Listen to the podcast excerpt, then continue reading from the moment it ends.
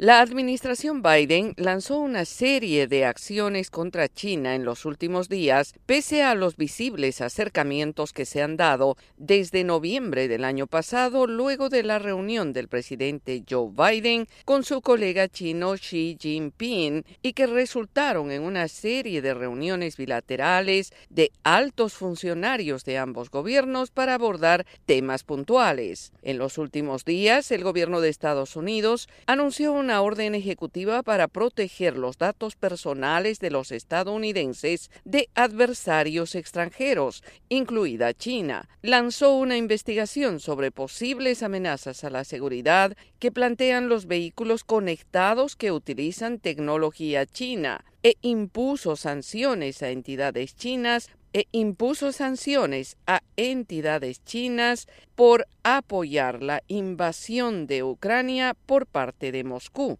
En enero, Washington y Beijing también lanzaron un grupo de trabajo diseñado para tomar medidas enérgicas contra el flujo de precursores chinos utilizados en la producción de fentanilo y otras drogas sintéticas vendidas en Estados Unidos, otra señal de cooperación entre las dos superpotencias. La Casa Blanca eludió las preguntas sobre el calendario de las medidas consecutivas y la subsecretaria de prensa de la Casa Blanca, Olivia Dalton, dijo a los periodistas a bordo del Air Force One que el presidente Biden está preocupado por países como China, que está buscando ahora mismo inundar el mercado en Estados Unidos y en todo el mundo con vehículos equipados con tecnología avanzada. Esa es una cuestión de seguridad nacional que nos tomamos muy en serio, dijo Dalton. Esta última orden bloquea las transferencias masivas de datos como geolocalización, información biométrica, sanitaria y financiera a denominados países de interés.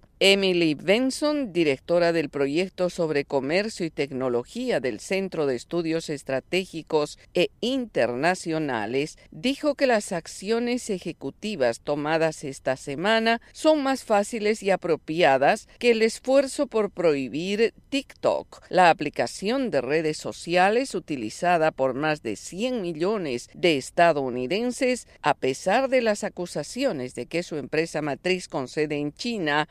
Dance podría recopilar datos confidenciales de los usuarios. Yoconda Tapia, Voz de América, Washington.